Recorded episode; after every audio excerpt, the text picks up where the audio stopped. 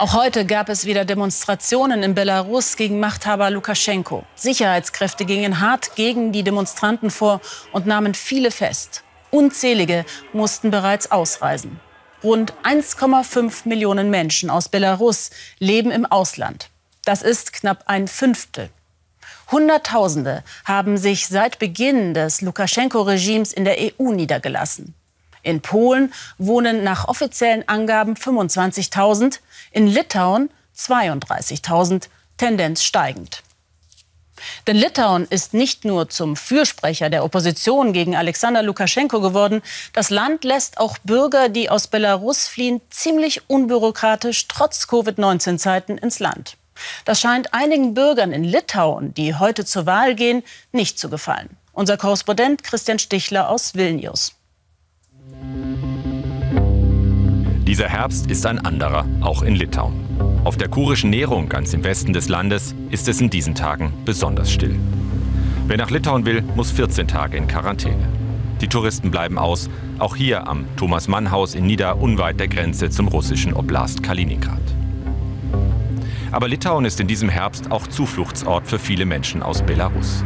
Sie fliehen vor der Gewalt, vor drohender Verhaftung, vor dem Regime von Alexander Lukaschenko. Ilja ist einer von ihnen. Er ist 29, Programmierer. An diesem Morgen ist er auf dem Weg zur Ausländerbehörde in Vilnius. Er will Asyl beantragen.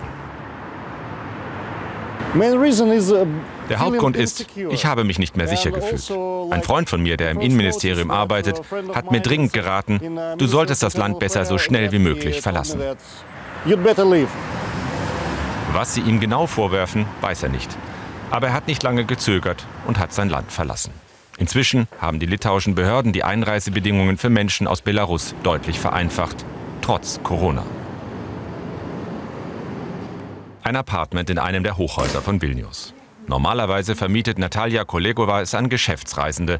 Nun hat sie zwei Frauen aus Minsk hier untergebracht. Olga ist 36, hat als Finanzberaterin gearbeitet. Nach einer großen Demonstration Mitte September passierte es. Мы возвращались на автомобиле домой. Wir waren unterwegs nach Hause, als unser Auto von Polizisten gestoppt wurde. Man hat auf uns geschossen. Bei der Festnahme wurden wir alle zu Boden geworfen und geschlagen. Ich habe ein richtiges Trauma erlitten. Nach all dem sollte uns der Prozess gemacht werden, wegen der Organisation von Massenunruhen. Ich drohte ins Gefängnis zu kommen und wirklich alles zu verlieren. Deshalb der spontane Entschluss zur Flucht. Nur zwei Stunden hatte Olga, um ihre Sachen zu packen. Freunde halfen ihr über die Grenze. Auf dem Handy die Bilder aus ihrer Heimat. Für Natalia war klar, dass sie helfen musste. Sie selbst ist vor 20 Jahren von Belarus nach Litauen gezogen. Nun hat sie einen Verein gegründet, um die zu unterstützen, die jetzt ins Land kommen. Man fängt erst damit an, einem einzigen Menschen zu helfen. Als sie dann aber in ersten größeren Gruppen kamen, gingen auch wir zu den Kundgebungen vor der Botschaft hier in Vilnius. Am 29. August klingelte dann plötzlich das Telefon.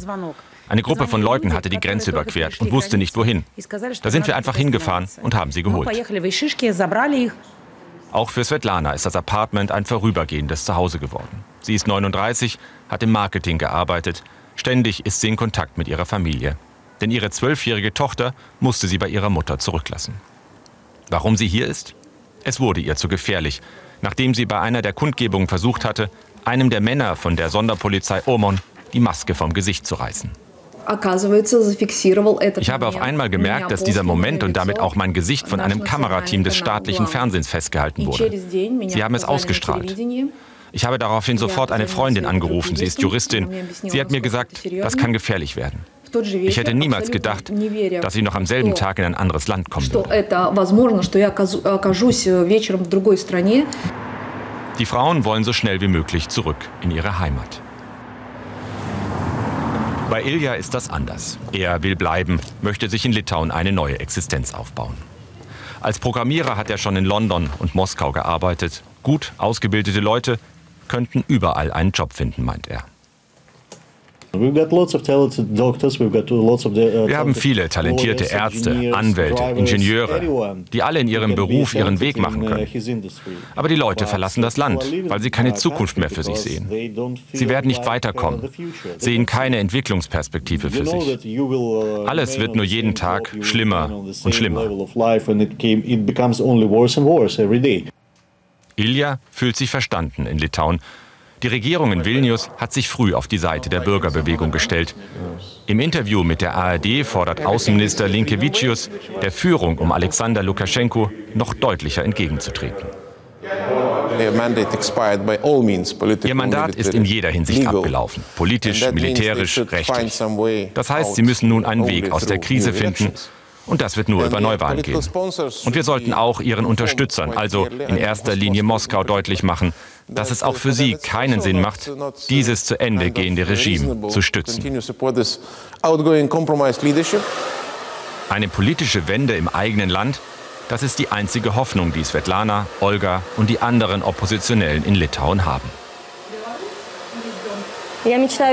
Mein Traum ist es, zurückzukehren. Ich habe wirklich das Gefühl, dass wir gewinnen werden. Eigentlich haben wir schon gewonnen, denn wir haben uns alle so verändert.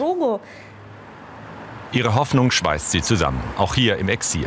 Natalia, Svetlana und einige andere ziehen vor die Botschaft von Belarus in Vilnius. Sie wollen wenigstens auf diese Weise ihren Protest gegen die politische Führung in Minsk fortsetzen. Jeden Tag kommen sie hierher, bis sich etwas ändert in ihrem Land. Uh, wir hoffen, dass wir vielleicht schon das neue Jahr zusammen mit unseren Familien wieder in unserer Heimat feiern können. Daran glauben wir.